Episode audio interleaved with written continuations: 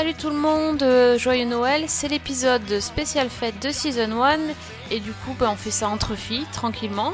Et des séries qui font du bien, on en a plein à vous faire découvrir, on vous en a parlé tout au long de l'année et il y en a même des nouvelles. Bougez pas, écoutez-nous, nous sommes en compagnie de Fanny, salut Fanny, Salut Sophie, salut tout le monde et joyeux Noël. et de Priscilla.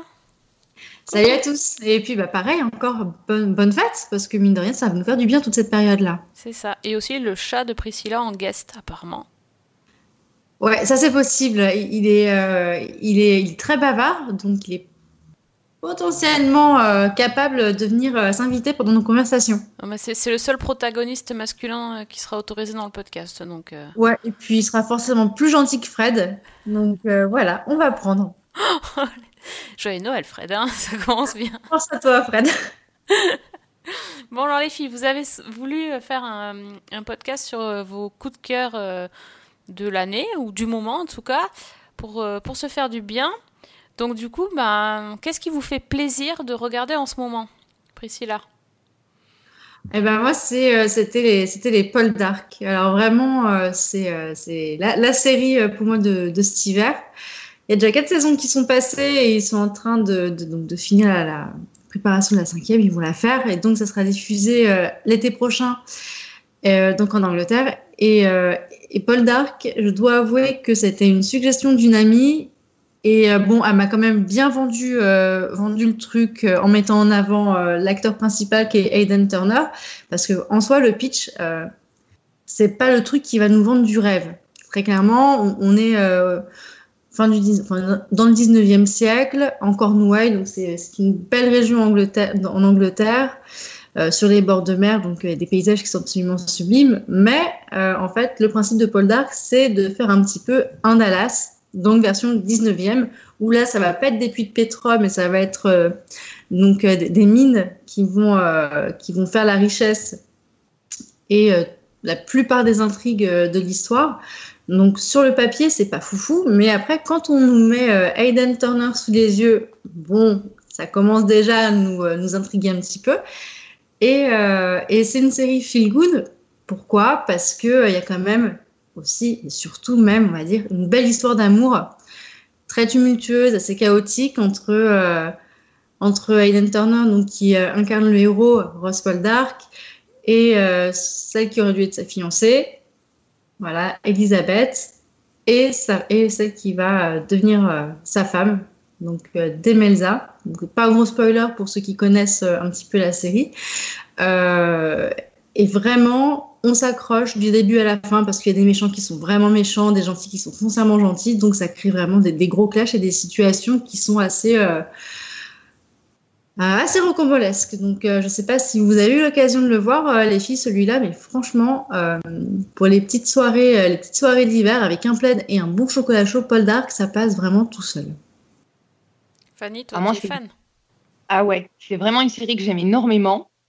Euh, bon, déjà, comme disait Priscilla, euh, Hayden Turner, bah, ça, ça gâche rien. hein. C'est un très très bel homme. Les femmes sont très très belles également. Euh, les paysages sont sublimes. Donc déjà, il y a tout ce côté esthétique qui est, très très sympa. Et puis les intrigues, effectivement, sont extrêmement addictives.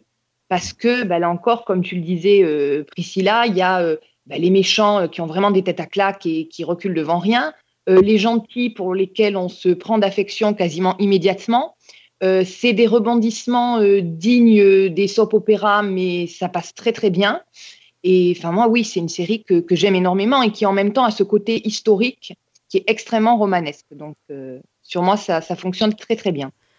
Et ouais, et, et je sais pas euh, si tu as remarqué, mais j'ai l'impression qu'il y a un vrai, euh, je sais pas, un vrai style britannique qui, se crée, où il y a une esthétique, donc comme on disait, euh, sur, le plan des images, rien que sur le générique, il est, le, générique, il donne envie de plonger directement dans l'histoire parce qu'on est vraiment sur de la musique un peu traditionnelle, mais c'est super élaboré à la fois.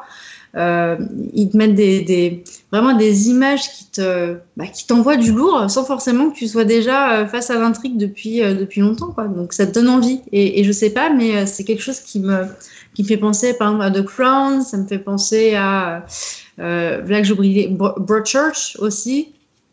Donc il y a une espèce de, euh, je sais pas, une espèce de nouvelle ligne directrice dans, dans les programmes qui sont proposés par la télé britannique sur, euh, sur la beauté et l'esthétique du produit. Et euh, rien que pour ça, franchement, pour ceux qui sont amoureux de, de belles images, euh, de belle musique et, et, euh, et voilà, qui ont de la curiosité, rien qu'à ce niveau-là, ça peut être quelque chose à regarder. Ben, moi, je connais pas, mais quand je vous entends en parler, ça me fait un petit peu penser à Outlander. Euh, Il y a des, il y a des similitudes? Bah, c'est tous, toutes les, euh, les séries qui sont euh, intitulées euh, period dramas. Donc, c'est vraiment tout ce qui est voilà, série d'époque. Et ils sont en compétition d'ailleurs avec Paul Dark pour être élu série, série de l'année. Ah, Parce ok, que, d'accord. euh, ouais, là, il y a des votes qui sont en cours actuellement donc pour, pour déterminer euh, les séries qui, euh, qui mériteraient d'être récompensées. Et du coup, dans la catégorie des period dramas, bah, il y a Outlanders qui est, euh, qui est quand même numéro 1 et Paul Dark qui est euh, troisième, je crois, pour l'instant sur le podium. Donc euh, il y a, les votes sont pas clos. Donc ça donne quand même un, un, un niveau de qualité. Parce qu'il y a quand même, euh, je pense, une vingtaine de séries qui sont en compétition, donc c'est euh, très large. Et euh, Paul Dark numéro 3, Outlanders Poisson numéro 1, donc ça mérite un coup d'œil. Et ça se voit on sur peut dire- Netflix? Alors, euh, il, il me semble que sur Netflix France, il y a les quatre saisons. Et euh, moi, j'ai vu les deux premières sur le Netflix anglais. Et il y a, que les deux premières. Donc, euh, le catalogue euh, m'a assez surpris. Donc, euh, donc voilà, il faut un peu euh, naviguer entre euh, Netflix France ou Netflix euh, UK. Mais bon, je pense que du coup, ici, ça posera pas trop trop de problèmes vu que on va plutôt regarder sur euh, le réseau français. On peut quand même signaler que il y a, au départ, c'est une série de, de romans Oui, de Winston Graham, je crois. exactement. Ouais, Il y en a un paquet parce qu'en fait, le- les romans embrassent un petit peu toute la dynastie Paul Dark, c'est-à-dire qu'après, on passe aux enfants, etc. Euh, la série, elle, elle, se, elle se centre sur, euh, sur Ross. Et Mm. il y a déjà une première version de la série dans les années 70 en Grande-Bretagne. Et je crois que j'avais déjà cité l'anecdote. C'était un tel phénomène en Angleterre que euh, les, les paroisses étaient obligées de décaler l'heure de la messe pour pas qu'elle tombe en même temps que la diffusion de la série, parce que sinon personne ne venait à la messe. Je vous laisse apprécier cette petite information qui vous donne un- le, niveau de d'addiction que peut créer cette série. Ah bah, il y, en a un, je pense, qui peut vraiment créer l'addiction. Et moi, vraiment, il a créé l'addiction chez moi. C'est Georges. Donc il y a le, gros méchant de la série, euh, c'est George Warlagan, qui est un banquier et qui donc forcément, quand on est dans des histoires euh, où euh, il y a de l'argent en cause, il y a des investissements, voilà tout ça, euh, nécessairement le banquier, il va pas avoir la figure la plus sympathique du lot et encore plus quand euh, il se veut être euh, l'ennemi juré donc du héros Ross. Mm. Vraiment, lui, c'est le personnage, je pense, qui, ouais, qui est le plus surprenant pour moi. C'est un personnage qui est tiraillé entre le- la volonté d'être euh, aimant et puis euh, voilà, il, il est motivé par l'amour, mais sauf que lui, l'amour, quand ça le motive, ça lui fait faire beaucoup de conneries. Donc euh, rien que pour ça, je pense que il est plutôt pas mal, mais ça lui évite aussi parfois de, de faire des grosses bêtises. Même si sur le coup, euh, bon, il va forcément tomber, euh, retomber à chaque fois pour se relever, pour retomber. Enfin, vraiment, j'aimerais pas voir sa vie, hein, Georges. hein. C'est c'est assez catastrophique quand même. hein. C'est clair. Bon, Donc, bah, bon. moi je dis vendu. Ah oui, plus que vendu même. hein. Vendu, vendu euh, sur Season 1. On ne sait pas si ça sera la série de l'année en Angleterre, mais peut-être euh, la, série de l'année euh, sur Season 1 en tout cas. Moi ça me dit bien, ouais. Ross Poldark is alive. How was the war, sir? as any war. A waste of good men. My boy is to be married. Who's it to be? Alors et toi du coup, qu'est-ce qui te dit, qu'est-ce qui t'a bien dit cette année Euh, bah, Il y a beaucoup de choses que j'ai aimées, mais j'ai surtout aimé beaucoup de choses assez sombres et difficiles à regarder. Donc, euh, j'aurais pu par exemple euh, revenir sur Killing Eve, qui était vraiment un énorme coup de cœur, ou sur Sharp Objects, mais c'est pas trop l'esprit. Voilà, c'est pas trop l'esprit de de, Noël. Alors là, en ce moment, évidemment, je ne pouvais pas passer à côté de Mrs. Maisel qui est revenue pour sa saison 2 le 5 euh, décembre. C'est sur Amazon. Personne ne parle de, de cette saison, c'est une honte, mais non, mais c'est clair. Enfin, il y a quasiment aucune promo autour de cette série. Euh, je rappelle quand même que la saison 1 euh, a remporté 8 Emmy Awards. Enfin, c'était un vrai euh, coup de cœur euh, critique, et pourtant, voilà, on n'en parle pas. Alors oui, elle est arrivée sur Amazon Prime et euh, ben moi j'adore, j'adore cette série. C'est euh, créé par Amy Sherman Palladino qui est la reine du dialogue et de la punchline. Ça n'arrête pas une seconde. Euh, ça raconte donc l'histoire de Midge qui à la base est femme au foyer et qui se lance par par un concours de circonstances dans le stand-up. Et donc, euh, comme ça se passe dans les années 50, faut quand même préciser, elle va euh, s'émanciper de, son, de son rôle de femme au foyer bien sous tout rapport et essayer de, de construire une carrière. Et c'est d'autant plus compliqué que, évidemment, à l'époque, euh, les femmes avaient encore plus de mal à être indépendantes, même si, du coup, toutes les problématiques qui sont abordées dans la série pour... Par rapport à, l'indépendance et au regard des gens sur, sur ce qu'elle fait, euh, en fait, ça pourrait très bien se passer en 2018. Euh, on aurait pas mal de choses euh, semblables, finalement, mmh. parce que c'est une femme qui est forte, qui dit ce qu'elle pense, qui, et qui fait tout pour atteindre ses objectifs. Et, et là où c'est drôle, c'est qu'en fait, elle mène un peu une double vie. Et on peut voir un peu ça sur le parallèle du, du, coming out, finalement, où elle cache sa véritable identité pour son, identité de, comédienne de stand-up pour pas être rejetée par son entourage. Donc c'est euh, voilà, c'est vraiment un personnage euh, merveilleux. J'adore, j'adore Midge, son franc-parler, son humour, et en plus elle se, elle a une vie difficile. Elle se sert beaucoup de tout ce qu'elle, euh, qu'elle vit et de tout ce qu'elle ressent, tout ce qui est négatif en fait. Euh, pour euh, toute sa peine, sa souffrance, elle les utilise dans ses numéros de stand-up pour faire rire les autres. Et, euh, et, du coup, elle, en est encore plus touchante. C'est euh, un personnage assez fascinant. Je trouve que de toute façon, dans toutes les séries de Amy Sherman Palladino, il y a, toujours des personnages euh, comme ça, enfin haut en couleur, des, femmes, fortes, des femmes qui manient très très bien le sarcasme et ça j'apprécie particulièrement. Et, en plus il y a des personnages secondaires euh, vraiment excellents euh, notamment euh, le, personnage de Suzy qui est donc interprété par Alex Bronstein qui est formidable et qui elle aussi est, un personnage atypique hors du commun et foncièrement attachant. Donc j'ai à peine commencé la saison 2 je, déguste cette saison parce que ça passe trop vite euh, et j'ai pas envie de gâcher, c'est comme un, un, super bon euh, gâteau de Noël. Euh, et j'ai envie d'en garder pour longtemps, donc je le déguste. Et mmh. je sais que je vais me régaler pendant les prochains jours. Écoute, moi j'ai dévoré la saison par contre. tu t'es jeté dessus. Hein je me suis jeté dessus et j'ai adoré de bout en bout. Bah écoute, je suis d'accord avec toi, hein, c'est vraiment une série qui est, mais qui est géniale de bout en bout. Alors, c'est difficile de parler de la saison 2 sans spoiler. Donc, moi, je la, trouve vraiment aussi réussie que la première, peut-être même plus. Il y a des séquences qui sont euh, absolument géniales. Tous les passages de stand-up, notamment. Alors que moi, d'habitude, c'est pas forcément mon truc, mais là, j'adore. Euh, on dirait presque une comédie musicale par moment parce que les scènes sont orchestrées, mais comme des ballets, avec euh, la musique derrière, avec le, le, les mouvements des personnages. Les acteurs sont tous géniaux. Il y a un ping-pong verbal en permanence mais qui est hallucinant. Il faut s'accrocher pour suivre. C'est drôle, c'est émouvant par moments. Dans cette saison 2, en plus, je trouve que tous les personnages ont une évolution. Donc, il y a Midge, évidemment. Euh, je ne dis pas comment, euh, si ce n'est que euh, bah, elle va être impliquée dans une nouvelle relation amoureuse avec un personnage qui est joué par Zachary Levy, en plus. En plus. déjà... Rajouter encore une raison de regarder la série. Quoi. Les parents aussi de, de Midge, donc Abe, qui, est, qui lui aussi va, va connaître euh, son lot de problèmes. Euh, la mère aussi est, un personnage qui est un petit peu plus creusé.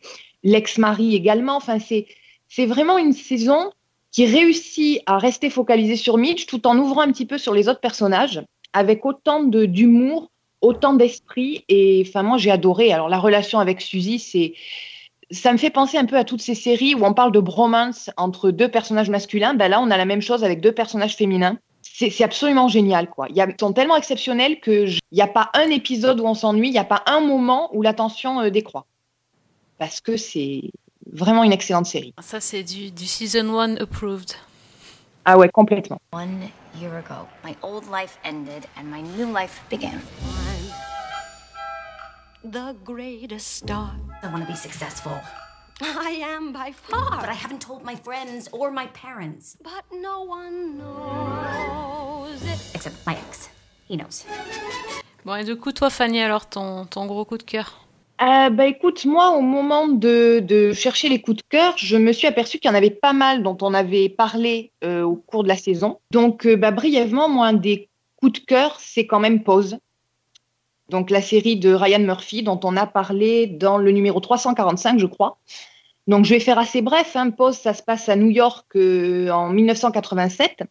Et en fait, dans, la série, on va plonger dans tout un pan d'une culture alternative qui est celle des balls, donc des, sortes de, de compétitions de, de danse ou de voguing, où dans les clubs, la nuit, s'affrontent des participants costumés qui sont réunis en maison. Et donc, on va découvrir tout cet univers à travers plusieurs personnages qui appartiennent à la communauté LGBT. Donc, on a Electra, qui, est la reine de, ces compétitions et qui dirige euh, la maison Abundance. On a sa protégée Blanca qui, au début de la série, décide de partir fonder sa propre maison. Euh, on a Damon qui est un jeune danseur gay qui est venu à New York après avoir été chassé de son domicile par ses parents. Euh, on a Angel qui est une prostituée transgenre. Il y a l'animateur des compétitions qui s'appelle Prey. Et il y a aussi Stan qui est un homme d'affaires marié qui refoule son homosexualité, qui va tomber amoureux de, donc de, de, de Angel. Et c'est une série qui est magnifique. Qui est, on va suivre ces personnages en fait à travers ces, donc, ces compétitions. Euh, au moment en plus où commence l'épidémie de sida parmi la communauté homosexuelle. Donc c'est un sujet qui est très lourd, mais qui est traité d'une manière qui est euh, extrêmement euh, touchante et en même temps euh, avec un, dynamisme, un entrain. Il y a de la musique, il y a une explosion de couleurs, ça bouge dans tous les sens. C'est rythmé par des scènes de chorégraphie qui sont géniales. Et c'est une série qui est vraiment feel good parce que elle a un message positif en fait d'un bout à l'autre. Et moi j'ai adoré cette série. Donc euh, on en avait parlé et Paul ça a été mon un de mes grands coups de cœur de l'année. Donc Et ça du c'est coup, euh, du coup, il y a une, prochaine saison qui a été commandée ou pas? Tu sais? Euh, je crois oui. Je crois qu'il y a une saison 2 qui a été commandée. Je à vérifier mais il me semble. hein.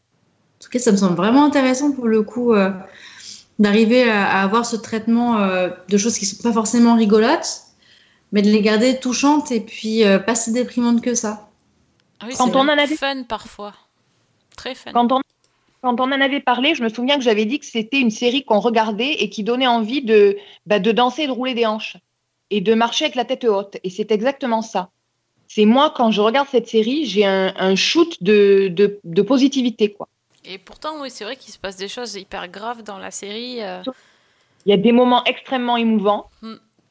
extrêmement dramatiques, et pourtant, ça reste une série qui est, ouais, qui est, qui est joyeuse sur le fond et qui, qui a vraiment un message. euh, alors, un- ça paraît un peu bené de dire ça, mais qui a un message universel de d'amour, d'acceptation, de, de tolérance et de.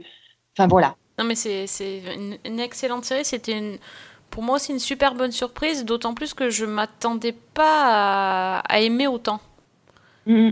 C'était. euh, Qu'est-ce- ouais. Qu'est-ce qui te faisait, euh, qu'est-ce qui te faisait avoir un a priori du coup euh, avant de, de- de regarder ton premier épisode Bah, je me disais qu'en fait, ils allaient. euh, bah, comme j'avais vu que ça se passait dans les années 80, ils allaient beaucoup parler euh, de, de sida et que ça allait être euh, un peu glauque en fait. C'était pas forcément.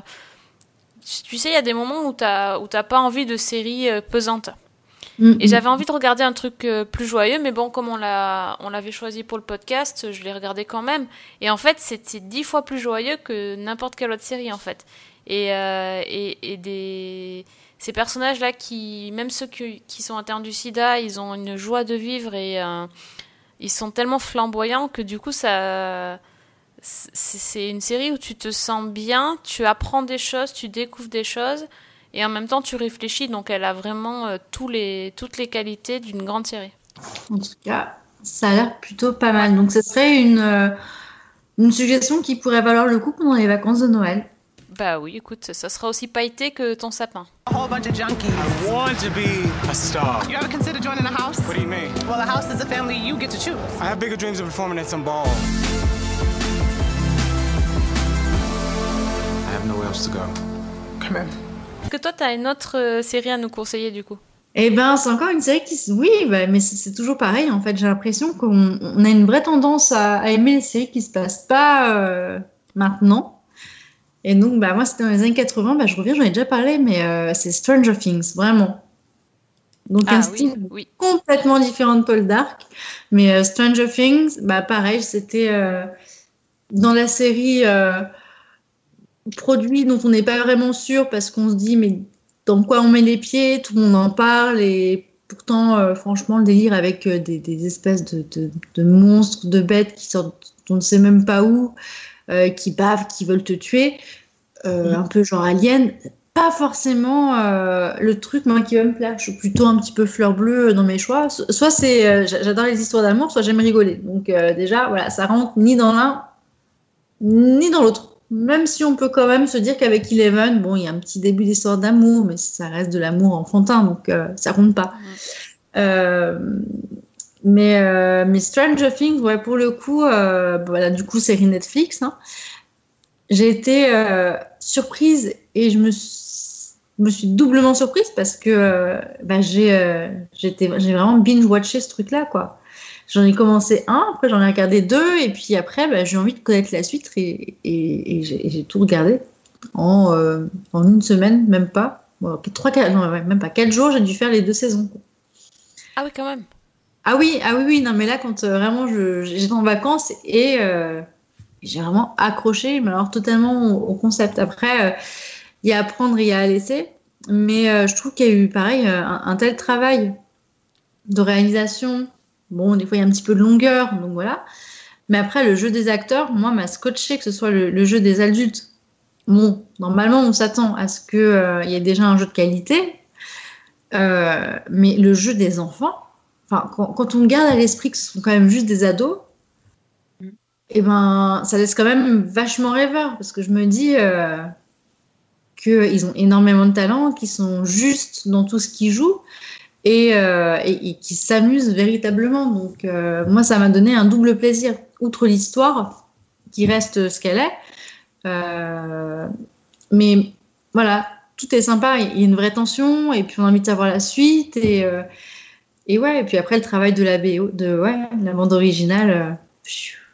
moi je me suis régalée. Donc des fois, il y a des moments, euh, si je cherche de la musique, euh, je vais pas, je vais pas des fois chercher de, de midi à 14h et puis euh, je vais me mettre sur YouTube et, et je vais demander euh, voilà les bandes originales saison 1 ou saison 2 euh, de Stranger Things et puis je me régale pendant, pendant plusieurs heures.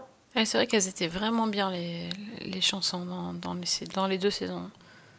Oui. Après, je sais que c'est une série qui fait pas l'unanimité, mais euh, été, euh, ouais. C'est une série, euh, pour moi, créer la surprise. Bah, c'est que c'est plutôt positif, donc je suis vraiment. voilà, c'est une série que je suggérerais bien regarder. Ah oui, c'est une série feel good. Après, moi, j'ai- j'ai moins aimé la saison 2, hein, mais c'est vrai que sur la première saison, j'étais assez enthousiaste et j'ai j'ai bien aimé parce que on- se replonger dans, cette, dans cet univers qu'on qu'on a connu par les films des années 80, début 90, c'est- c'était assez agréable. Après, moi, je suis pas assez cinéphile pour avoir euh, chopé toutes les références, mais euh, je pense que c'était pas un concours non plus de, de faire ça. Il y en a qui se sont amusés à, à les référencer sur Internet. euh, tant mieux pour eux, mais bon, c'était pas Mm. le but. Le but, c'était vraiment l'immersion dans les années 80, et pour ça, je pense que. Et cet univers horrifique est, est, est bien trouvé. J'ai bien aimé le monde. euh, L'autre monde, là, c'était c'était flippant, mais sans être. euh, sans Rebutant. être ouais, ouais, exactement. C'est ça, c'est ça que je, je reproche souvent aux séries horrifiques, et là, j'ai. euh, j'ai j'ai aimé ce côté-là, et, c'est vrai que les enfants, je les ai trouvés très très bons aussi, et c'est vraiment un plus. Ah, Une des forces de la série, pour moi, c'est justement qu'on entre en empathie tout de suite avec ces gamins et que on est en immersion avec eux, en fait. qui n'est pas forcément dans toutes les séries avec des enfants. Oui, on a l'impression d'être presque, d'avoir leur âge et d'être dans leur groupe euh, de, de jeu. C'est ça. Et ça, c'est quand même cool. C'est bien, les codes, euh, vraiment tous les codes des années 80, les codes euh, de rôliste, tout, tout est respecté. Et là, pour le coup, faisant un petit peu de jeu de rôle aussi de mon côté, euh, ça a été quand même un argument aussi pour me coller euh, devant la série. C'est ça. Bah oui. Je m'y suis pas mal retrouvée. Tu te mets au jeu de rôle maintenant ou tu t'étais déjà mise avant? Ah non, bah en fait, ça fait déjà quelques, quelques temps que, que j'y joue et bah, c'est pareil, c'est des copains qui m'ont dit allez viens, essaye, c'est cool. Et, et puis euh, du coup, voilà, donc les références à Donjons et Dragons, euh, ça me plaît. Là, tu les as. Tu, as, ouais, forcément, tu t'as reconnu les archétypes du jeu de rôle, en fait, alors. Exactement. Ouais. Donc euh, c'est ça aussi que j'ai aimé, c'est euh, de construire toute cette, cette espèce euh, d'architecture euh, et d'arc aussi scénaristique autour de euh, voilà des, des codes du jeu de rôle. Je trouve ça plutôt pas mal. C'est Mm. culotté. quoi. Donc je me dis, euh, franchement, fallait que le gars soit quand même un sacré nerd pour avoir euh, juste cette idée-là. 99 out of 100 times, kid goes missing. The kid is with a parent or a relative. What about the other time? What? You said 99 out of 100. What about the other time? The one!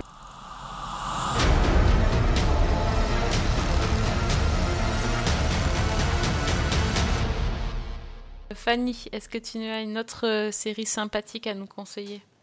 Eh ben écoute, on va continuer à voyager un peu dans le temps. Oui. Euh, moi, c'est un coup de cœur assez récent, en fait. Euh, c'est une série qui est. Alors, c'est L'Amie prodigieuse, qui est une série qui est coproduite par la RAI et HBO et qui est diffusée actuellement sur Canal.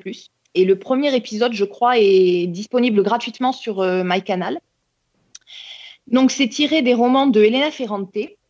Et alors, l'histoire, en fait, ça commence de nos jours où euh, une dame, Elena, reçoit un appel téléphonique du fils de son amie Lila, qui lui annonce que sa mère a disparu. Et comme elle a emporté toutes ses affaires, Elena n'est pas particulièrement inquiète, mais euh, cette disparition, en fait, va la pousser à se remémorer euh, l'histoire de leur amitié et à replonger, en fait, dans son passé. Donc, à partir de là, euh, bah, toute la saison 1 va fonctionner comme un flashback et va retracer, en fait, le tome 1 de, des romans, il y en a quatre au total. Et, donc, on va, découvrir euh, l'enfance et l'adolescence de ces deux héroïnes. Donc, tout a commencé euh, au lendemain de la guerre, dans un quartier de Naples, un quartier assez pauvre, où donc les deux enfants vivent en voisine. Et a priori, il n'y a pas grand-chose de commun entre elles.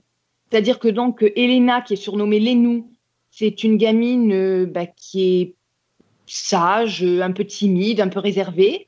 Et la seconde, donc son amie euh, Raffaella, qui est surnommée Lila, c'est tout le contraire. C'est une petite brunette euh, revêche, euh, renfermée, euh, euh, mais aussi extrêmement grande gueule et qui a la rébellion chevillée au corps, en fait. Et elles grandissent toutes les deux, elles deviennent amies dans ce quartier donc assez pauvre, qui est un labyrinthe en fait de petites échoppes et de vieux immeubles, avec la mainmise d'une espèce de parrain qui s'appelle Don Aquile, qui fait un peu office d'ogre pour les, les petites filles, euh, les deux petites filles. Et puis c'est un quartier qui est marqué quand même par la violence sous plus ou moins toutes ses formes, c'est-à-dire la violence physique, d'abord par les, les extorsions de cette espèce de mafia, et puis au sein des foyers aussi. Une violence sociale, parce que j'ai dit c'est un quartier pauvre, mais il y a quand même des différences de classe qui sont assez marquées.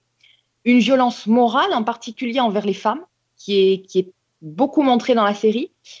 Et, on va voir un peu l'évolution de cette amitié de ces deux enfants à travers ben, leur enfance, euh, leur vie familiale qui est pas toujours très apaisée, euh, leurs premiers émois amoureux, leur adolescence, et puis la manière dont dans cet environnement-là, elles vont essayer ben, de se sortir du destin qui est tout tracé en fait, et elles vont le faire à travers l'éducation.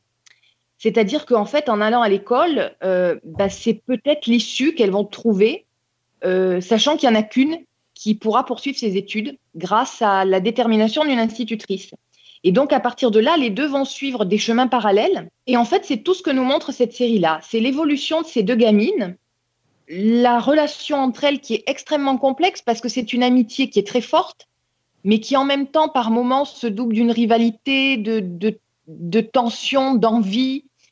Et c'est quelque chose qui est très, très fort, qui est magnifiquement montré. Alors, c'est une série qui, qui est assez lente dans le rythme, qui est extrêmement descriptive. Ça peut être un petit peu difficile de rentrer euh, dedans au début, mais franchement, ça vaut le coup parce que la réalisation est magnifique. Et je trouve en particulier que le réalisateur qui s'appelle Saverio Costanzo, qui avait fait au cinéma La solitude des nombres premiers, je crois, euh, il a saisi quelque chose en fait du regard de l'enfance dans cette série. Euh, les deux actrices qui jouent les, les gamines sont absolument géniales, mais vraiment, c'est, elles sont sidérantes de justesse. Et moi, c'est vraiment une série qui m'a emportée. C'est-à-dire de pratiquement du début à la fin, j'ai pas lâché. Le seul petit défaut que je trouve, c'est qu'ils ont vraiment respecté le roman. D'un côté, c'est très bien, mais de l'autre, c'est qu'il y a une maniaquerie qui fait qu'ils ont gardé la voix off de la narratrice. Et donc, par moment, ça fait un petit peu doublon. C'est-à-dire que quand vous voyez, par exemple, le personnage principal, donc euh, Lénou, qui est en train de pleurer et que vous avez la voix off derrière qui vous dit j'étais triste, bon, merci, Ok. on avait un petit peu compris. Oui, d'accord. Voilà. Et, euh, bon, c'est une série qui n'est pas forcément feel good dans le sens où elle est très sombre parce que bon, il y a beaucoup de, il se passe beaucoup de choses pas forcément faciles. Euh, je veux pas spoiler, mais en même temps, moi je trouve qu'il y a une ambiance, il y a une atmosphère qui est qui est assez fascinante et qui est qui a un côté doux amer. Enfin moi ça m'a ça m'a vraiment beaucoup plu et c'est un de mes gros coups de cœur de l'année, même si ça arrive en fin d'année. Donc euh, voilà, l'amie prodigieuse. euh, si vous avez lu les bouquins, c'est sûr, vous allez adorer la série. Et si vous, avez, vous aimez la série, vous allez avoir envie de lire les livres. J'ai tellement envie de la voir la série là. Tu Ah ouais, tu- mais- ah, mais tu me l'as hyper bien vendu. Bon, j'avais déjà entendu des trucs positifs dessus, mais euh, j'ai hyper envie de la voir. Franchement, c'est un petit bijou. Et toi, Priscilla, ça te donne envie? Moi, ça me donne bien envie aussi. Ouais, c'est toujours, euh, c'est toujours intéressant d'ouvrir, euh, je sais pas, d'ouvrir nos écrans à des choses, euh, dont on a- voilà, dont on n'a pas forcément l'habitude. Et, et, euh, effectivement, je pense que ça rentre bien dans ces critères-là. Donc euh, oui, ça me donne envie. Et oui, en plus, on peut le regarder en italien du coup. Alors, le, le- c'est pas en italien en fait. La, non, Ah ouais elle a été tournée en napolitain. En napolitain Ah oui, d'accord. Ah, mais c'est encore plus précis. La plupart des dialogues sont en napolitain, ce qui donne vraiment en plus une aura de, de- d'authenticité qui est très très prégnante. Alors moi, je l'ai vu évidemment avec les sous-titres, hein, parce que bon, le napolitain c'est pas trop mon truc, mais ça passe très très bien. Questo non può continuare a studiare.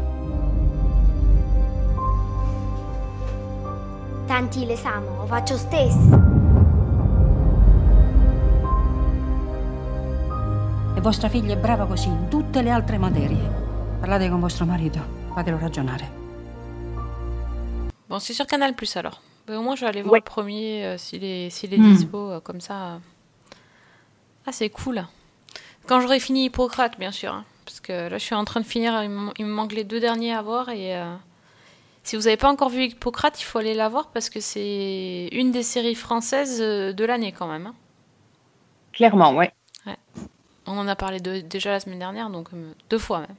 Dans deux épisodes différents. Donc si vous n'avez pas compris que Hippocrate c'est bien, c'est qu'il y a un problème. Euh, Est-ce qu'on a encore des recommandations dans, dans notre panier? Parce que moi j'ai un Ah bah truc pour les enfants, mais euh, vous avez des trucs pour les grands? Bah, moi, j'ai un truc pour, euh, je sais pas, ce serait un peu pour les grands et les enfants. Bon, après, c'est pas euh, de euh, 2018 en tant que tel, mais euh, j'ai découvert ça il y a pas si longtemps. C'est euh, une série animée française qui s'appelle Last Man. Est-ce que vous en avez entendu parler? Pas du tout. Et ben Last Man, c'est euh, c'est un univers qui est assez délirant. Donc, euh, ça a été fait par euh, Jérémy Perrin et Laurent Sarfati. Donc, une série qui a été passée d'ailleurs sur Arte. Donc, assez, assez dans Arte d'ailleurs, France 5. Ouais, c'était plutôt France 5. Euh, d'ailleurs, qui a aussi produit, produit l'animé. Donc, c'est l'adaptation en fait de toute une série de mangas et là, c'est pareil, c'est un copain qui m'a collé dessus euh, et il me l'a, vendu en me disant bah, Oh, bah écoute, tu devrais lire ça. Il y a de la bagarre et il y a des sentiments. Euh, Ok. donc, j'ai OK. Donc, j'étais un petit peu dubitative. Et, euh, et donc, j'ai commencé par lire la série de manga. Donc, il y en avait, enfin, voilà, donc c'est, fait sous fo- format manga. Donc, c'est, c'est un choix aussi de, de style. Et donc, c'est quatre auteurs qui travaillent dessus. Il y en avait il y en avait 10 donc quand j'ai commencé à les lire donc je les ai vraiment enfilés. Donc c'est pareil je me suis euh, je me suis vraiment surprise à, les lire sans m'arrêter. Et en fait ça retrace l'histoire euh, d'un monde et d'un monde parallèle. Donc euh, il y en a un qui s'appelle la vallée des rois. Donc on, démarre euh, on démarre ici et dans la vallée des rois tout est paisible. Donc c'est une un peuple plutôt paysan, voilà, avec euh, un roi et, un- et une reine qui s'aiment beaucoup, qui euh, dirigent euh, le royaume avec euh, beaucoup de douceur et de respect pour, pour leurs, habitants. Et on a donc ce personnage principal avec Marianne, et qui d'ailleurs, Marianne aussi, il y, a il y a beaucoup, beaucoup de clins d'œil dans cette, dans cette série. Et Marianne reprend quasiment trait pour trait le visage de Laetitia Casta. Enfin, moi, du moins, c'était euh, c'était le sentiment que j'en avais de Laetitia Casta et même un petit peu de Brigitte Bardot quand elle était jeune. Donc, c'est assez intéressant. Euh, Il y a euh, donc cette Marianne qui, euh, qui va avoir un enfant qui, lui, se prépare euh, voilà, à devenir un soldat pour entrer dans la garde royale, etc. Donc, il va développer des pouvoirs donc, qui vont lui servir à, à protéger, protéger le roi et protéger la population de là-bas.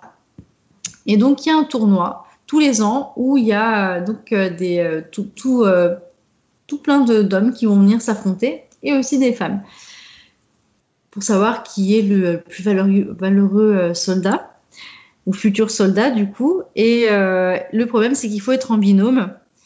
Et il va faire la rencontre d'un homme d'une trentaine d'années, je pense, au moment de l'histoire, qui s'appelle Richard Aldana, et qui lui est un ancien boxeur professionnel et il est haut en couleur et c'est aussi là que tout va commencer euh, à se détraquer parce qu'on voit ce petit garçon d'une dizaine d'années qui va se entrer en binôme pour faire des compétitions où il y a effectivement des gros sauvages, des gros lourds et, euh, d'ailleurs une paire de jumeaux qui a pris cette fois-ci les traits des, frères Bogdanov. Donc ça aussi ça m'a fait beaucoup rire quand j'ai vu ça. Et, euh, du coup il y a toute une aventure qui va commencer à partir de là, carrément fantastique où euh, on va euh, on va suivre euh, du coup les, les péripéties de, de ces deux personnages parce que il va y avoir des guerres de pouvoir qui vont se mettre en place. Les méchants vont commencer à essayer d'utiliser les pouvoirs de la vallée des rois pour renverser le roi et et puis bah, prendre sa place. Quand dans l'autre côté, donc le monde réel, donc celui dans lequel nous on, est- on aurait dû vivre, on voit que ce n'est que déchéance, alcool, prostitution. Et vu que Richard euh, vient de ce monde-là, euh, bah, bagarre à tour de bras, euh, on passe son temps à se casser la figure, la boxe et le sport privilégié. Et, et du coup, pareil, ceux qui sont dans le monde là où on habite vont essayer, parce qu'ils ont appris qu'il y avait donc cette vallée des rois qui existait, vont tout faire pour rentrer dans la vallée des rois par des moyens qui ne sont pas très jolis en utilisant des drogues. Et, euh, ça donne du coup euh, des scénarios qui sont euh, complètement hallucinants et qui, méritent vraiment le coup d'œil. Et donc, ça, c'est des livres. Alors, puisqu'ils sont vraiment dans cette démarche où il faut créer des choses un petit peu nouvelles, ils ont décidé de créer donc la série animée qui raconte l'histoire de Richard Aldana, donc un des héros, des héros clés en fait de la série en livre. Et donc dans la série animée, ils vont retracer euh, toutes, euh, tous ses débuts à lui. Donc pourquoi est-ce qu'il est devenu boxeur professionnel? Quelles, euh, quelles ont été ses influences? Et euh, pourquoi il y a toute cette magie un peu obscure qui est en train de, de grandir et de, de, s'incruster dans le monde dans lequel nous on vivrait, donc un peu normal, qui est complètement chaotique, et dans le monde un peu plus magique, où vraiment il y a quelque chose de pur à l'intérieur et où la magie est protectrice avant de devenir quelque chose de très maléfique. Assez dense, c'est assez compliqué à résumer parce qu'il y a un travail qui est vraiment extraordinaire sur, euh, sur, euh, sur l'intrigue. Et, euh, et vraiment, si vous voulez trouver quelque chose d'assez novateur, où justement il faudrait même commencer par, euh, par le DVD et ensuite lire les livres, Ah Ça ouais, d'accord, dans l'autre sens alors. voilà. C'est un choix après, parce que la, la série animée est sortie après euh, les livres, au moment où du coup ils ont eu des financements parce qu'ils ont vu que c'était une BD euh, française et qu'ils se vendaient mais super bien, parce que franchement ils font des cartons en termes de vente. Mais euh, voilà, après si on veut vraiment la jouer, euh, la, jouer voilà chronologie. On commence par euh, par ces DVD. Donc c'est des petits épisodes qui durent une dizaine de minutes chacun. Donc ça se regarde très bien, très vite. Et, c'est pareil sur la réalisation, c'est très surprenant parce que c'est pareil, ça fait assez années 80, même 90 parce qu'il y a quand même euh, bah, des codes années 90 sur euh, sur la façon de mettre en scène les personnages, sur euh, sur les animations, les transitions d'épisodes. Donc c'est euh, vraiment dingue. Tout ce qui est musique, c'est euh, des compositions originales aussi qui ont été faites pour pour la série. Donc c'est vraiment quelque chose qui a été soigné de bout en bout. Après, c'est un style qui est assez particulier et il faut aimer le format dessin et même le type de dessin qui, qui est choisi. Mais franchement, pour, euh, pour des choses qui sont ambitieuses comme ça, ça vaut vraiment le coup euh, d'y jeter un œil parce que ça prend pas trop de temps et, euh, et ça peut être pas mal. Mais du coup, voilà, c'est un peu à la Stranger Things, donc il y a un côté un petit peu horrifique et Donc ça plutôt faut, ado que enfant alors. plutôt ouais, enfin ouais, bah, ado ouais, plutôt ado adulte. Mhm. D'accord. C'est vraiment un concept qui est assez original et qui, pour le coup, mérite, mérite le petit coup d'œil pendant les vacances. Tous mes problèmes sont envolés. Au loin, les gens sourient. Les oiseaux, quand ils volent, emportent mon passé.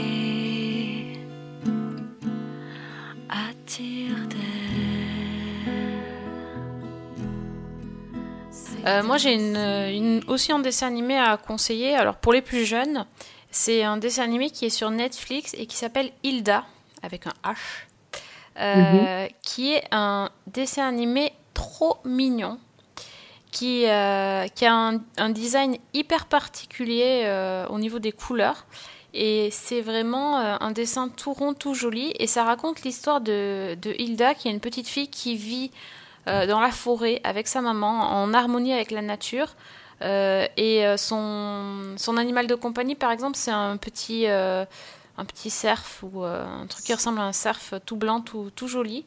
Et, donc, elle vit dans ce chalet dans la, dans la forêt. Et, euh, et elle a euh, plein d'a- d'aventures dans la forêt. Donc, c'est une, petite fille hyper curieuse qui se promène partout, qui pose des questions, qui rencontre des gens, qui, rencontre des animaux qui leur parlent, des, créatures un petit peu fantastiques. Il y a un côté un peu euh, nordique avec des, bonhommes qui habitent dans la forêt. il y a un petit bonhomme de bois, par exemple. Euh, et, euh, et- mais un jour, sa maman va décider que ça serait quand même bien d'aller vivre un petit peu dans la civilisation, et donc elles vont partir euh, s'installer en ville. Et elle, elle veut surtout pas quitter sa forêt, son monde, etc. Et euh, mais on va voir qu'en fait, en ville, elle continue à avoir plein d'aventures. C'est hyper mignon, c'est très. J'aime bien cet esprit parce qu'en fait, euh, déjà, la- le personnage principal, c'est une petite fille qui est hyper dégourdie, qui a besoin de personne pour se débrouiller, qui, qui est curieuse, qui aime, qui aime vraiment vivre des aventures. Euh, et en plus, c'est assez. euh, Il y a un petit côté. Euh, j'allais dire écolo, enfin ouais, un peu euh, faire attention à ce qui, ce qui nous entoure dans la nature, etc. Euh, Il y a des petits habitants dans la forêt en fait qui habitent à côté de, leur maison que seuls les enfants peuvent voir et donc il faut respecter leur habitat, il y a tout ce, un petit côté surnaturel qui est très mignon, c'est tout très poétique.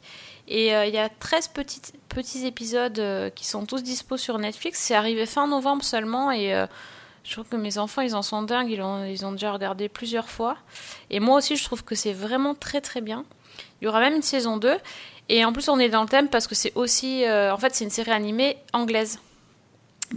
Donc, euh, franchement, je, je vous conseille si, euh, si, vous, si vous avez des enfants qui viennent squatter votre télé pendant les vacances et que vous savez pas trop quoi leur passer, il y a d'autres choses dans la vie que les Pokémon. Il y a aussi Hilda et c'est trop bien.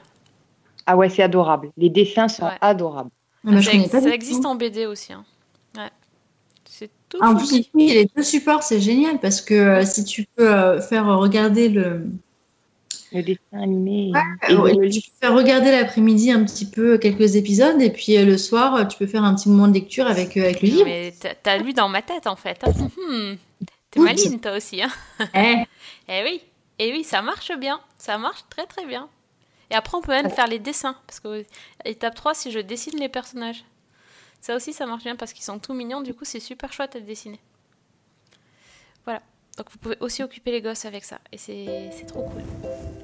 J'adore vivre ici près des grands espaces. On est entouré de mystères où que l'on regarde. Viens, Brindille.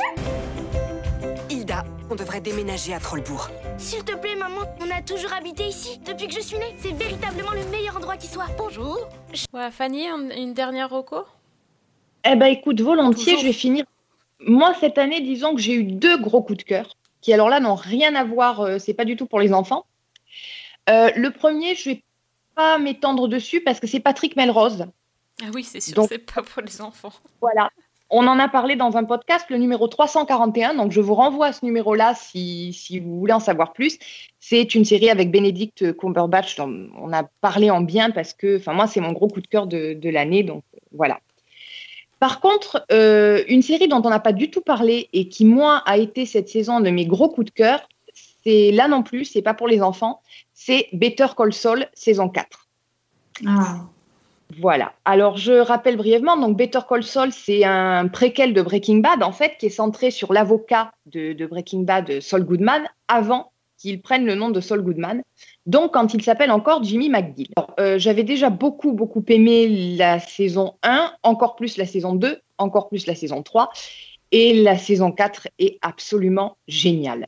Euh, donc, sans spoiler, il se passe à la fin de la saison 3 un événement euh, tragique qui devrait affecter notre ami Jimmy, mais bah, finalement, ça n'a pas l'air de le toucher tant que ça. Mais euh, en parallèle, il a perdu son droit d'exercer, et donc il se retrouve à chercher d'autres moyens de gagner sa vie. Alors, il sans projet vraiment défini, euh, il va finir vendeur de téléphone, et il va revenir à, des, bah, ses plans foireux et ses combines illégales, ce qui va le mettre dans des situations assez délicates, et ce qui va également euh, bah, embêter sa compagne, donc Kim, parce qu'il est entraîné dans, dans ses galères. Et en parallèle, on va suivre euh, bah, l'évolution, la, la- la naissance en fait des cartels, avec en particulier euh, Gus Fring, qui va prendre de plus en plus d'importance. Donc, la saison 4 se déroule après euh, l'AVC de Hector Salamanca. Enfin, AVC, normalement, c'est accident vasculo-cérébral, mais là, vous verrez que c'est pas vraiment accidentel. Et donc, bah, Gus commence à prendre le contrôle du trafic de drogue en s'appuyant sur des personnages qu'on connaît si on a vu Breaking Bad, qui sont Nacho et Mike, donc, euh, qui est joué par Jonathan Banks. Et Mike en particulier va se voir confier une mission qui est de, bah, de superviser l'installation d'un laboratoire de méthamphétamine dans le désert. Donc un laboratoire qu'on connaît puisque c'est celui dans lequel travailleront euh, les héros de, de Breaking Bad euh, dans, dans la série. Alors moi, cette nouvelle saison, j'avais pas mal d'attentes et bah, elles ont été complètement dépassées parce que c'est encore mieux que ce que je pouvais euh, espérer. C'est vraiment la saison, en fait, je crois que c'est la saison qui sert de point de bascule. C'est-à-dire que déjà, on, est, on commence vraiment à voir tout l'univers du trafic de drogue se mettre en place. Euh, donc cette intrigue-là, elle est extrêmement forte parce que ben, on commence à voir arriver un petit peu tous les personnages de Breaking Bad. On a le, le- tueur euh, Lalo, on a le chimiste euh, Gale qui, qui arrive aussi, on a les jumeaux, vous savez, les, les jumeaux mutiques, euh, voilà, qui sont arrivés aussi. Euh, donc Nacho et Mike qui commencent à prendre vraiment une importance. Et bon, ben, le, le personnage de Frink qui est joué par Giancarlo Esposito aussi, qui commence à montrer euh, un petit peu ce qu'il sera dans Breaking Bad, c'est-à-dire ce personnage absolument implacable. Même à un moment donné, dans un des épisodes, il raconte une anecdote de son enfance, mais même là, euh, ben, je vous garantis que le personnage est extrêmement menaçant sans en avoir l'air. Et ça, je trouve que l'acteur, donc Giancarlo Esposito, est absolument magnifique. Et puis, je sais que c'est- aussi une série qui marque un point de bascule parce que c'est un peu la saison où, euh, ben, en fait, euh, Jimmy McGill commence à s'effacer derrière euh, Saul Goodman. C'est vraiment le, le- la, la saison où tout se déclenche suite à l'événement de la fin de la saison 3 dont je parlais. Disons qu'il y avait quelque chose qui retenait un petit peu la partie sombre de Jimmy McGill, qui n'est plus là. Et tout au long de cette saison, on va voir comment bah, Saul Goodman prend le contrôle, en fait. Et il y a une ultime scène qui est absolument euh, magistrale. Alors, je, là non plus, je spoil rien de ce qui se passe, mais où on a Jimmy qui tient un discours où on pense que bah, il fait amende honorable et qu'il va se ranger, quoi. Et dans la scène suivante, Ben non, pas du tout. Il tombe le masque et, et c'est à ce moment-là qu'il dit qu'il renonce au nom de Jimmy McGill pour exercer ce- sous celui de Saul Goodman. Euh, L'acteur qui joue Jimmy, euh, qui est Bob Odenkirk, c'est absolument fascinant ce qu'il arrive à faire, ce type-là. Il est absolument sidérant de justesse. Je trouve qu'il a toutes les nuances de clair-obscur du personnage. Il y a des moments dans la même scène où d'une seconde à l'autre, c'est un personnage touchant. Et la, la seconde suivante, vous avez envie de lui retourner une baigne. Tellement que il est ignoble, quoi. Enfin, c'est, il fait un travail formidable. Et alors, le- la cerise sur le gâteau, c'est que toute la saison résonne avec Breaking Bad à certains moments. C'est une saison que moi j'ai vue deux fois et je remarque, j'ai remarqué de nouvelles choses. La réalisation en elle-même, elle est, euh, bah, c'est du Vince Gilligan, quoi. C'est-à-dire que c'est millimétré, c'est, euh, ça joue sur toutes les nuances, sur les palettes de couleurs, sur. euh, Il y a des scènes, il y en a une moi qui m'a marqué, qui se passe. euh, alors pour vous la faire courte, Jimmy a vendu des téléphones volés à une, espèce de bande d'adolescents qui vont lui mettre la misère. Et il va se venger en fait grâce à Huel, qui qu'on a vu aussi dans Breaking Bad. Il va, il va en fait ben, attraper ces trois gamins, les suspendre par les pieds comme des piñatas. Et quand je dis comme des piñatas, c'est-à-dire qu'il va menacer de les défoncer à coups de batte de baseball. Et toute la scène est tournée en fait en caméra à l'envers, la tête en bas, comme si on était un des types accrochés au. Ah oui, Mais c'est et c'est une scène qui est moi qui m'a marqué parce qu'elle est à la fois drôle dans le côté euh, totalement improbable et extrêmement angoissante parce qu'on sent la violence qui commence à monter. Et pour moi, elle est assez symptomatique de ce que cette saison a fait. C'est vraiment un truc qui m'a marqué parce que euh, j'ai retrouvé tout le génie de, de, Vince Gilligan dont il a fait preuve dans Breaking Bad. Et en même temps, euh, alors il y a hum, le, le réalisateur euh, Guillermo del Toro qui a dit que lui préférait Better Call Saul à Breaking Bad. Et je suis pas loin d'être d'accord. Parce que je trouve qu'il y a une montée en puissance et qu'il y a une subtilité. Breaking Bad est magnifique, mais elle est édifiante. Et là, moi, je trouve qu'il y a une finesse et une, ouais, un crescendo qui me laisse euh, mais, mais sidéré, quoi. Donc vraiment, c'est mon gros gros coup de cœur de l'année, c'est Breaking, c'est Better Call Saul saison 4. Euh, mais tu sais que j'ai j'ai même pas fini la saison 1. Quand je t'entends parler, je me dis que j'ai fait la plus grosse bêtise de ma vie, quoi. Bah, exactement. Très honnêtement, la saison 1, moi, je l'ai bien aimée, mais sans plus. Et je trouve qu'après, il y a une montée, mais qui est effrayante. Alors en fait, moi clairement, hein, euh, je, la vois dès que j'allume Netflix, tu peux être sûr que c'est quasiment, tu as une chance sur deux de voir euh, la promotion de, cette série. Et euh, au risque de me faire taper sur les doigts ou huer, j'ai même pas vu un seul épisode de Breaking Bad. Donc, si tu me dis que l'entrée la plus adaptée, c'est de commencer par Better Call Saul, eh ben, je sais que je risquerais de m'y coller pendant les vacances. Écoute, ça se défend. Moi, je regarde Better Call Saul avec quelqu'un qui n'a pas vu Breaking Bad et on a vraiment deux perceptions totalement différentes. C'est assez amusant d'ailleurs. Qu'est-ce que t'en tires, toi, comme conclusion? Est-ce qu'il vaut mieux, du coup, euh, commencer par Better Call ou alors euh, par euh, Breaking Bad? C'est très difficile à dire. Personnellement, non, moi, j'ai commencé par Breaking Bad et je retrouve é- énormément de richesses et de références et de renvois que, évidemment, l'autre personne qui regarde avec moi n'a pas. Mais elle, du coup, a un regard qui est beaucoup plus neuf et beaucoup plus, bah, j'allais dire presque naïf par rapport à Paul Goodman, à Jimmy McGill. Donc, c'est, je pense que les deux perspectives se défendent. Et je pense que c'est pas gênant de commencer par, euh, par Better Call Saul. Ouais, parce que d'autant plus que si ça marche bien, enfin, j'imagine que c'est le genre de série euh, qui peut, euh, enfin, qui peut être renouvelée, renouvelée et étirée euh, au maximum jusqu'à temps que ça recolle avec euh, l'intrigue principale, donc euh, de Breaking Bad. Mais euh, Et en même temps, je crois qu'on, je, je pense qu'ils avaient parlé de 6 ou 7 saisons. Moi, là, la saison 4, je commence déjà à voir quand même les points d'achoppement assez nettement. hmm, Et en particulier, le, le- la transformation donc, de Jimmy en Sol euh, me semble pas loin d'être achevée. Maintenant, la grande interrogation que j'ai moi pour les saisons suivantes, c'est de quelle manière ça va impacter tout son entourage, et en particulier son entourage proche, parce que je parlais de, de Kim Wexler, qui est donc sa, sa compagne, qui est aussi avocate et qui n'est pas du tout mentionnée dans Breaking Bad. Donc, euh, c'est une des questions, c'est que va-t-il lui arriver? Pourquoi est-ce qu'il disparaît Ah bah oui, du coup, ouais, là pour le coup, euh, là ça, ça vend plutôt du, euh, ça vend. Même pas, je dirais pas ça vend, mais je dirais que ça te donne plus la sensation qu'il faut commencer par Breaking Bad parce qu'effectivement, euh, c'est une histoire avec la femme derrière et euh, qui n'est, enfin jamais même vue a priori du coup dans Breaking Bad, ça peut, ça peut vraiment. Ben, Sincèrement, je pense, d'autant que Better Call Saul a quelques petites scènes de flash forward où on voit ce qui, ce qui se passe après Breaking Bad, en fait, pour. Ouais, La saison Euh, quatre, oui, mais en même temps, ouais. tu, tu vas pas. Enfin, si tu dois te regarder tout Breaking Bad, enfin. C'est Ah, un mais peu compliqué, temps- quoi. C'est, disons que c'est une raison pour te dire, euh, ben non, je vais pas m'y mettre. Finalement, il y a trop de trucs. Effectivement, mais franchement, je pense qu'on peut commencer euh, directement par Better, Better Call Saul.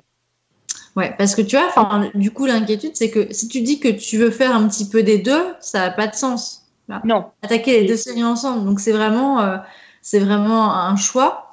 Et imaginons que euh, je, voilà, je sois complètement fan de ce que je vois sur euh, Better Call Saul et qu'après, bah, j'ai plus rien à regarder. Est-ce que pour autant, je vais devoir me priver de regarder Breaking Bad? Parce que justement, ça serait peut-être un peu bizarre de passer d'une à l'autre comme ça ou euh, donc tu vois, c'est aussi euh, c'est ça. Enfin, c'est une question, je pense que qui peut être un peu légitime pour ceux qui veulent rentrer euh, rentrer dans cet univers-là. Moi, très sincèrement, je pense qu'on peut euh, faire Better Call Saul et Breaking Bad après, ou le contraire. Mais ça va donner deux visions différentes. C'est parce qu'en en fait, elles se nourrissent tellement. Enfin, Better Call Saul se nourrit de Breaking Bad, mais je pense qu'elle l'enrichit aussi, du coup. Bon, attention, peut-être que Priscilla va se transformer en War Machine et qu'elle va se lancer dans le défi de tout regarder aussi. euh. Ouais, j'aimerais bien, mais je sais parce que ça fait quand même c'est des épisodes de, de quoi d'une heure ou euh, plutôt de 40 minutes? Euh, oui, une cinquantaine de minutes, je pense. Ah, donc ça fait quand même beaucoup beaucoup Ça fait beaucoup. ouais, ça fait beaucoup. Mais en même temps, ça donne envie. hein. Cette saison, c'est vraiment. Surtout sur l'interprétation, sur l'écriture qui est, qui est millimétrée, sur la réalisation, enfin tout. euh, pour moi, c'est vraiment. euh, c'est mon gros, gros coup de cœur de l'année. says here you were a lawyer until not that long ago. What changed?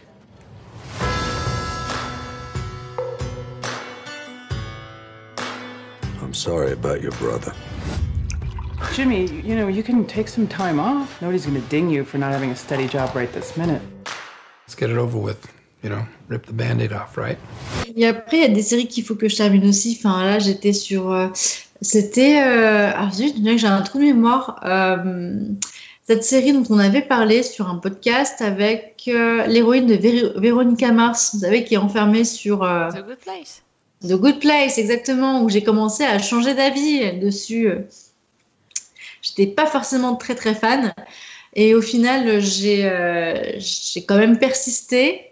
Donc là, j'étais en train de regarder la dernière saison, donc il manque quelques épisodes parce que euh, ils étaient en train de Bien, la sortir. dernière saison, elle est trop bien. Et oui, mais enfin, enfin, j'ai envie de te dire, j'ai envie de te dire ça parce que c'était la première saison, c'était long, c'était laborieux. Je me suis dit, mais où est-ce qu'ils vont? C'est un peu tiré par les cheveux, c'est mal joué, c'est. Non, enfin, il y avait plein de trucs qui allaient pas, il y avait plein, plein de trucs qui allaient pas, et heureusement, heureusement pour moi qu'il y a eu euh, le personnage de Janet vraiment Mais qui a. Mais, mais pour... Et, et voilà, mais merci Janet, quoi. Enfin, pour moi, c'était vraiment, c'est vraiment elle qui, m'a permis de m'accrocher. Et du coup, euh, bah, c'est une série qui est un peu comme du vin. Enfin, voilà, il a besoin d'un peu, elle a besoin de temps pour, euh, pour devenir plutôt pas mauvaise. Ah oui, non, mais la dernière saison, j'adore. Voilà, donc tu vois, je, me suis dit qu'il fallait absolument que je te le place parce que. C'est bien.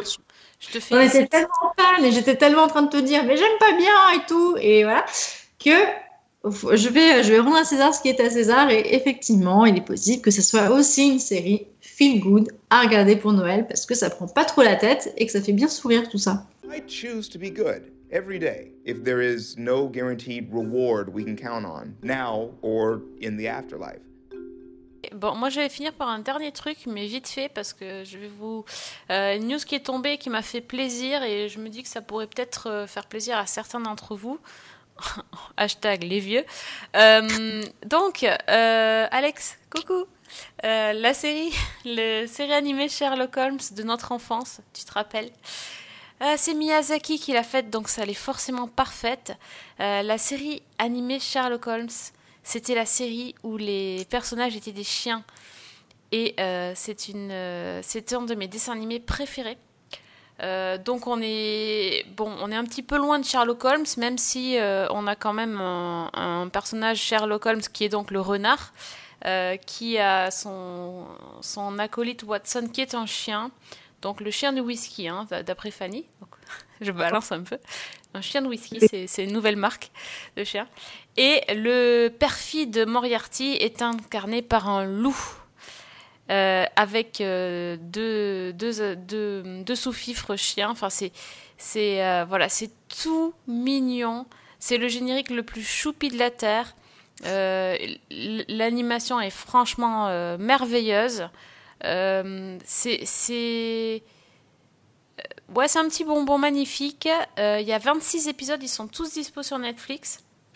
Et ben voilà, il y a, il y, a, alors entre guillemets l'histoire à suivre, c'est la, confrontation Sherlock Moriarty. euh, et sinon, c'est des toutes petites histoires avec des histoires de tableaux volés, de, diamants, euh, de bijoux, de, choses comme ça. Euh, des enquêtes dans, le Londres victorien qui est super bien dessiné et retranscrit. les, petits, les petits gamins des rues qui aident Sherlock, c'est vraiment comme.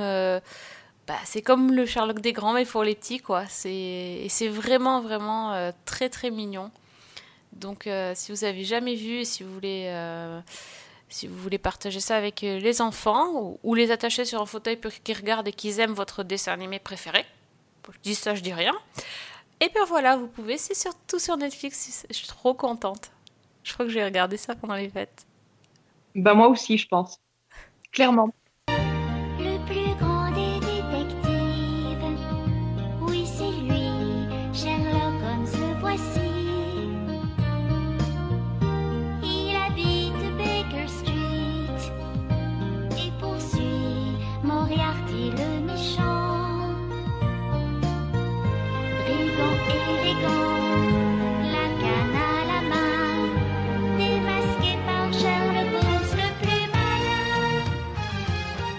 Voilà, ça y est, je souris comme une, comme une débile. Donc euh, c'est bon, c'est que, c'est que ça marche. Mais ça marche à fond, c'est ça, c'est ça qui est terrible. Bah oui, mais oui. On me met du Sherlock et du dessin animé, ça y est, je, je- c'est plus possible. Il manque plus que les voix, euh, les voix de Cumberbatch, ça serait parfait, mais bon, non, il n'existait pas encore euh, Choupinou là. Donc tant pis. Euh, voilà. Bon les filles, il est temps de se quitter, d'aller euh, retrouver nos plaids, nos chocolats chauds, nos thés aux épices de Noël, euh, notre chocobon, nos Ferrero Rocher. Quoi d'autre? Les anti-huiles de palme, là, je pense qu'ils t'ont entendu, là. Ah, bah oui, oui, oui, bah oui. C'est pas ma faute si on me les offre. J'ai le droit. Ah, faut se sacrifier pour la communauté, t'as raison. C'est ça. C'est ça. Euh, on vous remercie de nous avoir écoutés. Euh, on vous souhaite à tous de très très bonnes fêtes, de passer de bons moments en famille et aussi devant la télé quand même. Pas aussi de laisser euh, la famille des fois et aller voir sa télé, c'est bien. Euh, on se donne rendez-vous très vite et puis on vous attend sur Twitter pour débriefer vos cadeaux de Noël ou discuter des séries avec nous pendant les fêtes. Donc Priscilla, Moi, c'était Pris Wears Boots. Donc, c'était très anglais, mais je vais essayer de faire quelque chose de plus simple parce que sinon, c'est un peu galère quand même. hein. ouais c'est vrai que ça serait... ça serait un concept. hein. Ça sera dans mes bonnes résolutions de l'année prochaine. Non de mais faire t'inquiète, de toute façon dans Season 1, plus tout... dans Season 1, tout le monde a des adresses Twitter bizarres euh, ou compliquées, n'est-ce pas Fanny? N'est-ce pas? Alors moi, c'est Fanny L. Allegra. A-2-L-E-G-R-A. Pas très facile non plus, mais bon. Ça. écoute, tu sais quoi? Eh, En bonne cheftaine que tu es, tu pourrais nous en faire des belles avec euh, Priscilla, Season 1 ou quelque chose comme ça, tu vois. Hop. Oula, ah oui. Ouais, ça veut dire qu'il faudrait que je travaille et tout. Et ça. oui, parfois, même les chefs doivent travailler. C'est ça, mais le- la chef elle va regarder Sherlock Holmes là, mais bon, j'y penserai. j'y penserai. voilà, ok. Une nouvelle adresse pour la, pour la team. Très bien, je note sur ma to-do list euh, de fin d'année. Euh, merci encore donc d'être venu euh, discuter avec nous. On se retrouve donc très vite. Bonne semaine, bonne fête et bonne. Et bonne série. Eh oui.